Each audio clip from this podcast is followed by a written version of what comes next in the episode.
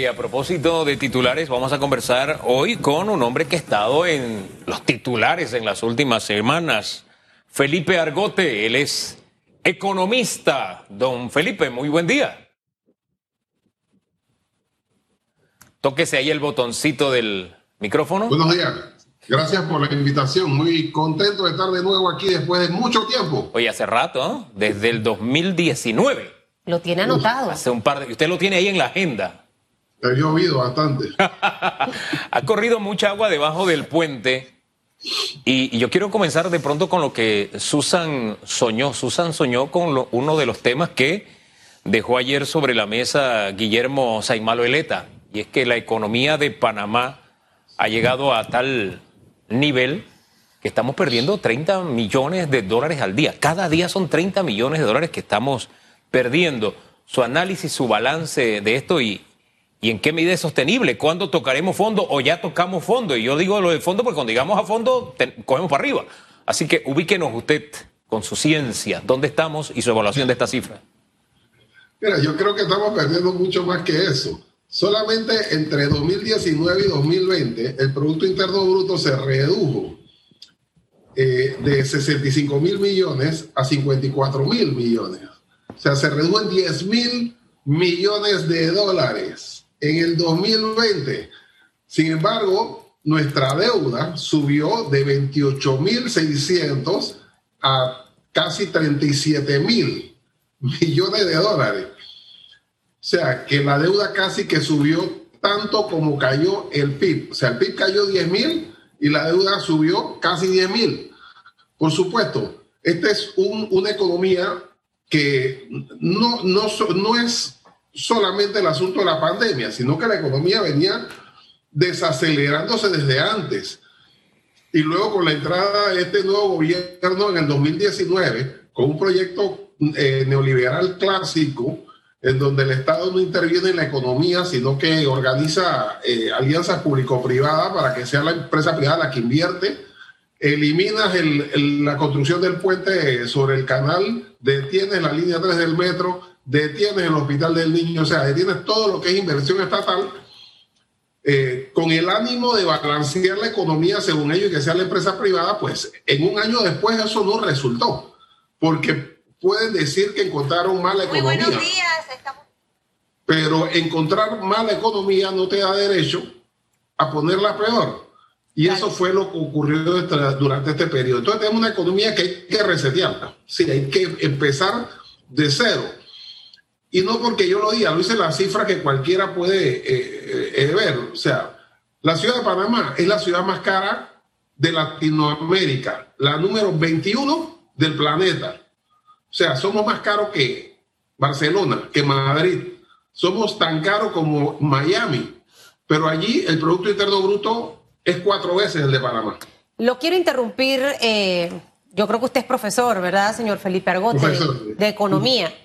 Y, voy a usar eh, el, cargo de profesor, porque a mí me encanta hacer docencia con la gente, y, la gente escuchará el tema del Producto Interno Bruto, que cayó, que estamos en un 10%, esa cifra de, 30 millones diarios que estamos perdiendo. Yo pierdo un dólar y lo rebusco en ese carro o en esa cartera. Ahora que el país pierda 30 millones de, dólares diarios, para mí todavía es más preocupante.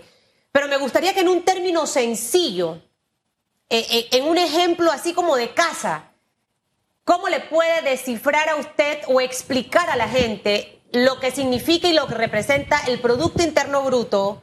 el nivel de endeudamiento para que puedan tener esa capacidad de entender. Todo el mundo sabe que si más me endeudo, menos tengo para pagar y un montón de cosas, pero ¿qué representa esto que perdemos tanto dinero por la caída que ha tenido el PIB en los últimos años y como usted bien lo dice, ya con una economía que venía desacelerada?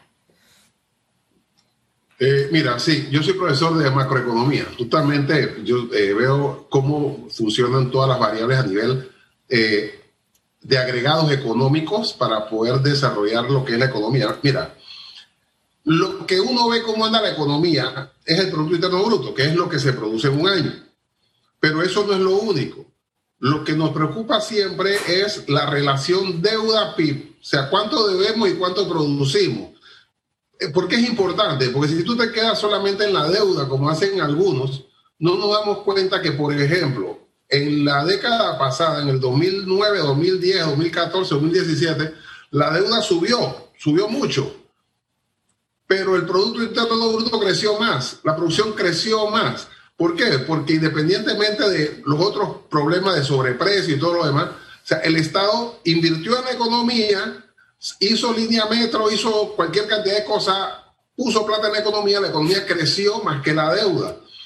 Pero durante este periodo, o sea, el, el Estado no ha invertido, ha gastado, eso sí, porque ha aumentado la planilla a los compadres, la, cogen tu piñata para los diputados, pero no ha invertido. Entonces tiene una concepción neoliberal que dice que el Estado no invierte, no participa en la economía, pero entonces sí, esa parte de la concepción neoliberal que dice que el Estado debe ser chico, eso no lo aplica porque tiene que ayudar a los copartidarios después de 10 años de la década perdida. Es decir, que el taxista que me escucha, que ayer mucha gente me hablaba del PIB, el taxista que me escucha, si en el día hace 30 dólares en carrera, pero en ese día se gastó 150 dólares del bolsillo, al final ahí no hay ninguna ganancia para él, porque pidió prestado para echarle gasolina, pidió prestado para arreglar una máquina, y, al final ese va a ser el ciclo repetitivo de todos los días. Es para que la gente pueda entender, profesor, eh, cuán importante es manejar los temas económicos. El Estado no ha invertido y probablemente lo que ha invertido no lo ha invertido bien, porque hay manos peludas que si hay 50 millones de dólares para un proyecto que puede generar mucho, yo me encargo de agarrar ahí un pedazo y eso se demuestra en los temas de transparencia como estamos. Entonces, al final son esos toquecitos negativos que ha recibido nuestra economía. No invierto, pero si invierto, no lo hago de la manera correcta. Sí, es como una casa. Si tú tienes en una casa ahora mismo, tienes un problema por la economía que está cayendo, y tú dices, bueno, eh, no tenemos dinero, tenemos que pedir plata. Ok, perfecto, entiendo que tengas que pedir plata prestada, pero vas y pides la plata y luego te vas y gastas en el súper lo mismo, gastas en el carro lo mismo, gastas todo lo mismo, por supuesto, al final del mes vas a quedar, además, preguntándote qué hago el otro mes, además vas a preguntar cuánto debo, debo más. Si tú en cambio pides la plata prestada y dices, ¿sabes qué? Vamos a bajar nuestros gastos, pero adicional de una parte de esta vamos a vender eh, papas y lechuga para poder generar ingreso adicional, entonces eso tiene sentido. Pero si el Estado, ¿qué es lo que ha hecho?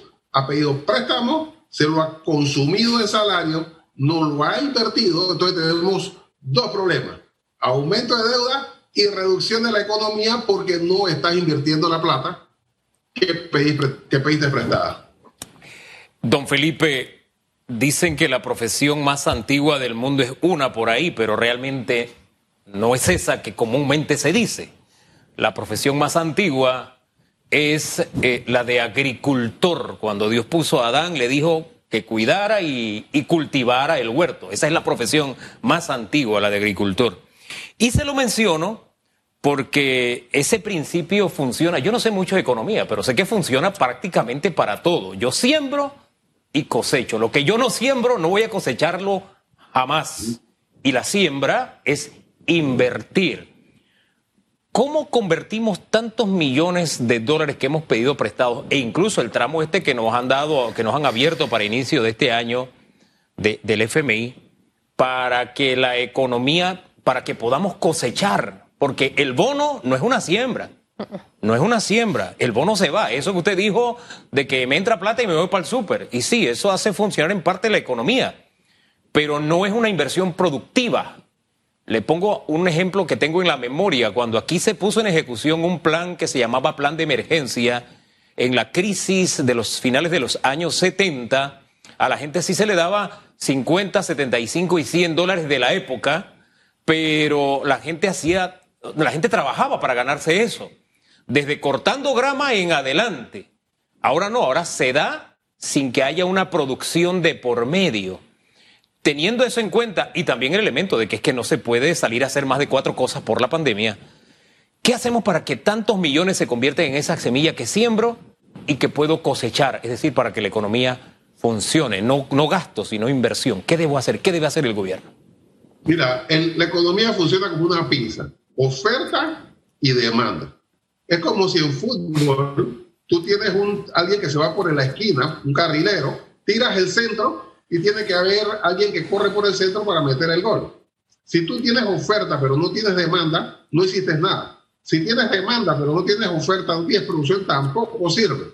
Entonces el Estado para poder generar economía tiene que tratar, bueno, desde el principio tenía que haber tratado de que las empresas no cerraran para que hubiera oferta, pero también tenía que garantizar que la gente tuviera dinero para que hubiera demanda. Pero si tú le das 100 dólares, que es una tercera parte de una canasta básica, la clase media, que es la que mueve el país, no pagó la casa, ni el carro, ni o sea, acumuló las deudas, porque con 100 dólares no podía, no estamos hablando, o sea, esto se ha tratado como si estuviéramos hablando de extrema pobreza o alguien que estuvo en una inundación en un fuego.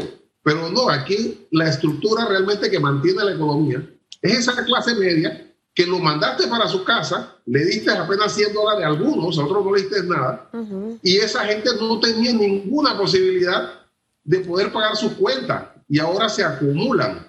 ¿Qué debe hacer el Estado? El Estado debe ahora, ya lo que está hecho se hizo mal. Y por eso este país está, el, el informe que hace, que saca Fish, dice que estamos de cuarto entre los países del planeta que más cayó la economía sin necesidad que fuera, pero ya que está hecho, justamente el Estado tiene que primero empujar la economía con inversión y poner plata en el bolsillo a la gente para que haya demanda. Porque si tú abres el restaurante muy feliz hoy o el lunes y no va nadie, no sirve de nada, te endeudaste más. Siendo usted economista, ¿apoyaría la iniciativa de los dueños de restaurantes de ampliar el horario hasta las 10 y 30? ¿Qué pasó? ¿Qué fue? No, no, no. Eh, no, sí, hasta las 10.30. ¿Y sabe qué? Lo que decía un poquito, ayer conversábamos aquí, ¿no? Si hay una hora estratégica para los restaurantes, hombre, ampliarle su horario para que puedan funcionar en esa hora estratégica en vez de cerrarlos a la hora estratégica para que se dé ese movimiento, ese intercambio. Susan Elisa, sí, sí, sigue, sí, sigue.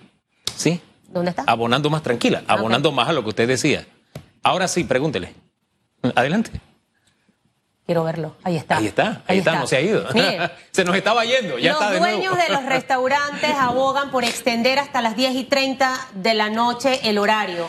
Uno. Dos. Usted acaba de mencionar la palabra inversión. La pregunta de redes está relacionada a un proyecto de la alcaldía de 40 millones de dólares. A mí me gusta que el Estado invierta plata en obras que se vean, señor Argote donde yo pueda ir y verla, wow, esto lo hizo tal gobierno. Ver que eso va a contribuir a mano de obra. Es decir, que el panameño que estaba parado todos estos meses en la construcción va a poder ir a trabajar o aquel que estaba sin trabajo. Definitivamente revisar si eso cuesta 40 millones. Aparentemente ese proyecto está como subdividido ese presupuesto en varias cosas. Creo que ha sido como mal explicado o manejada la información. Pero ¿qué representa esto que le acabo de mencionar en esa coyuntura que usted acaba de sugerir?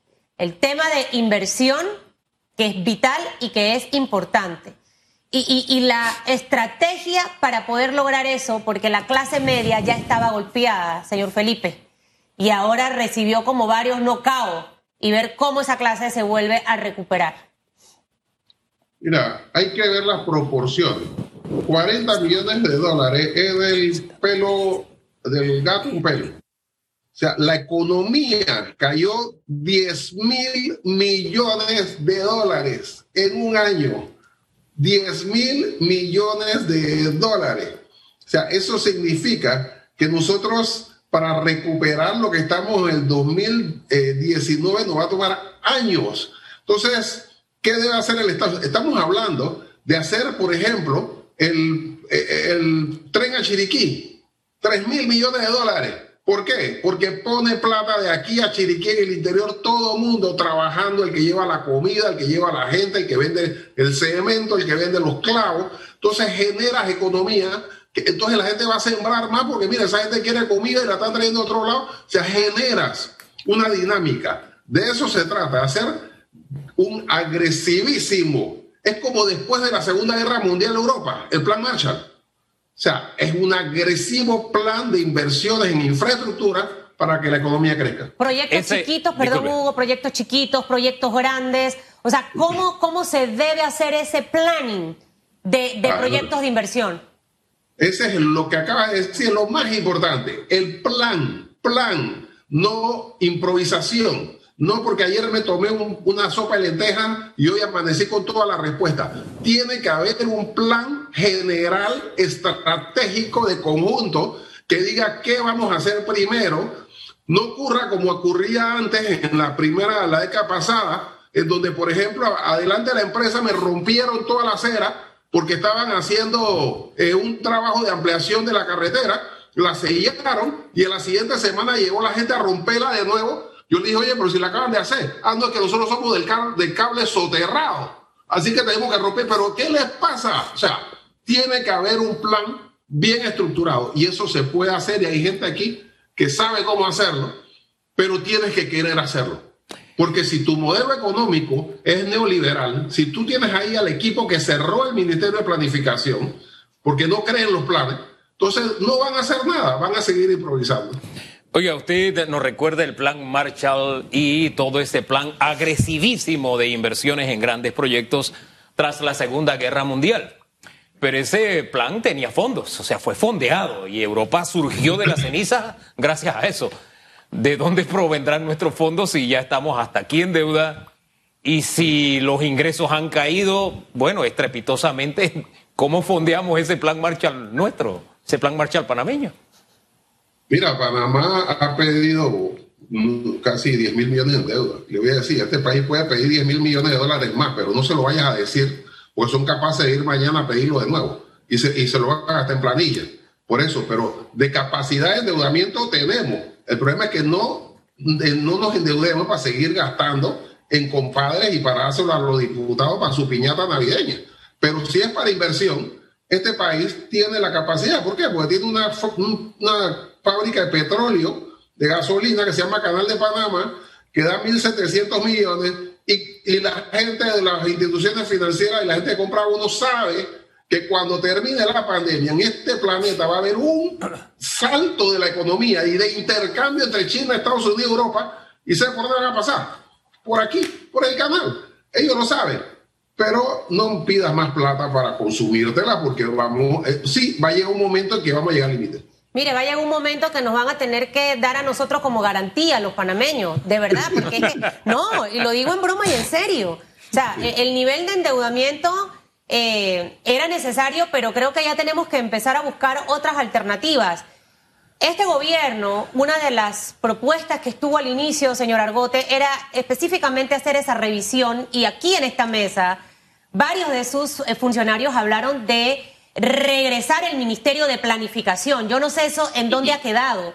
Yo hasta para ir a la playa el fin de semana me planifico, veo que quede todo listo en la casa, las puertas cerradas, la nevera cerrada, el perrito con la comida, que eso es planificación. O sea que eso viene de lo básico. Ahora imagínese, para hablar de millones y millones de dólares, por el amor de Dios, cómo nosotros vamos a dejar de planificar y exigirle a cada institución que tenga su planeamiento al año con presupuesto, inversión, gastos, costos, etcétera, etcétera, y que haya un sistema, eh, señor Argote, de rendición. Creo que nosotros debemos ir hacia eso, porque aquí la plata se despilfarra de una manera impresionante, que yo le aseguro que esos mismos que están en ministerios, en sus empresas privadas, no cometen tales atroces, pero como es la plata del país y no le importa, que se pierda, que se la roben, que venga gente aquí que cobre, que no trabaje. Vamos a ayudar a Huguito, a Susan con estos tres, con estos cuatro. Eso no lo hacen en su empresa, pero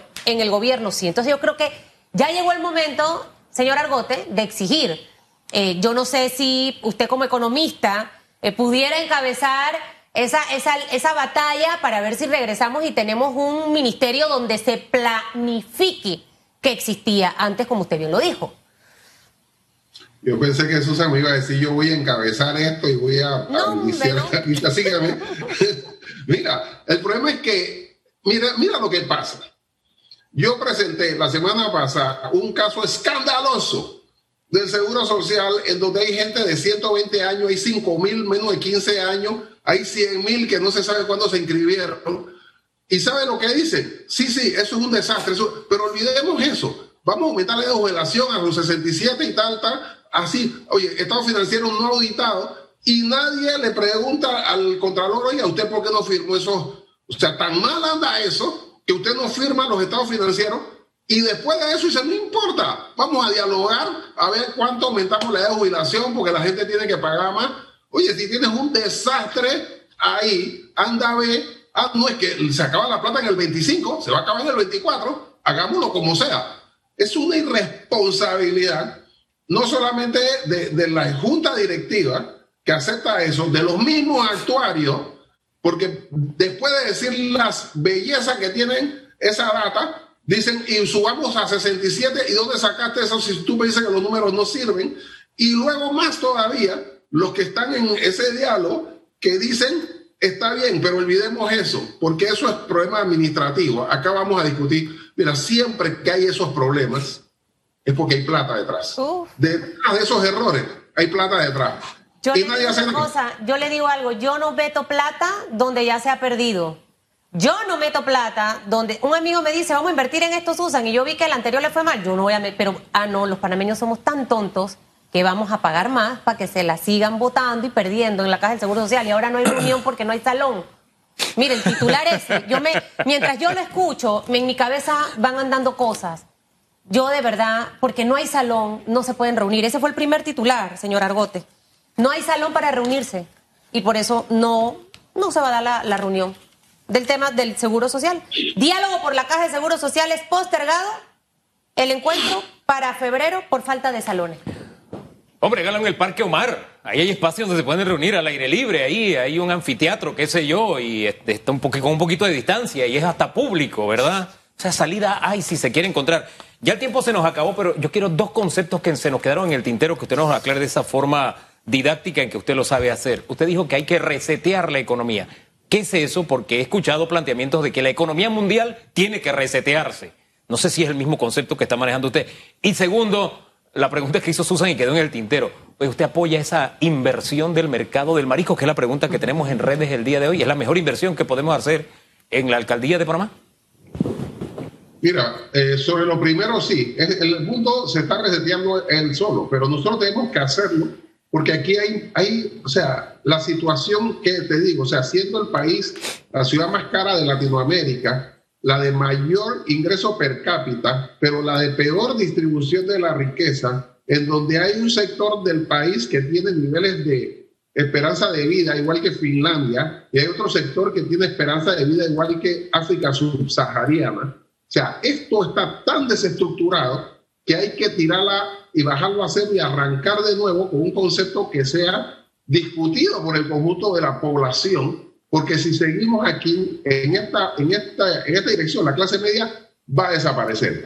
Sobre lo del mercado de marisco, mira, el, el municipio tiene, eh, o sea, tiene muchas prioridades en este país. O sea, el hecho de que haya que hacer inversión no significa que tenemos que seguir improvisando. O sea, tendría que haber existido un plan de conjunto y no es que me desaparezca un día con una playa y ya que me plantearon la playa voy a hacer esto que se me ocurrió anoche porque si tú improvisas, pueden salir buenas ideas, pésimas ideas y medianas ideas. Y las pésimas ideas acaban con las medianas y las buenas. Entonces hay que hacer un plan estratégico del país para de ahí sacar los proyectos individuales y esos proyectos individuales acoplen al plan general. Pero si no hay plan, toda improvisación va a ser negativo. Y a lo mejor no está improvisado, no es que quiera defender al alcalde, porque yo le jalara las orejas mucho y le diera pau pau a cada rato si yo trabajara con él.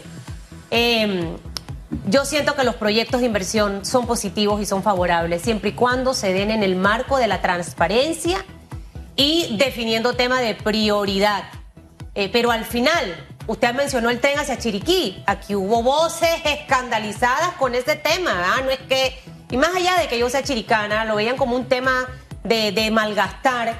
Y, al final creo que mientras los proyectos estén comunicados de una manera transparente, tal cual como son, y que existe ese debate para enriquecer esas ideas, son buenos, porque eso va a generar que la gente trabaje. Y va a garantizar que el funcionario público no se robe la plata, señor Argote, sino que yo la vea en el tren a Chiriquí, que la vea en un bonito mercado del marisco.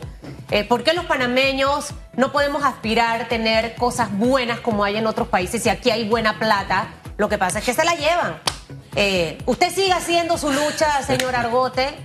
Lo veo que brilla mucho, no sé si es que tuvo buena playa. Eh, pero... es por, la, es por el, la lámpara. Ah, ya. Ah, ya. No, y también la, inteligencia, así, cuando uno expone ideas como esta, uno brilla. Y más si son en positivo, propuestas para construir. De verdad que sí. Gracias, señor Argote.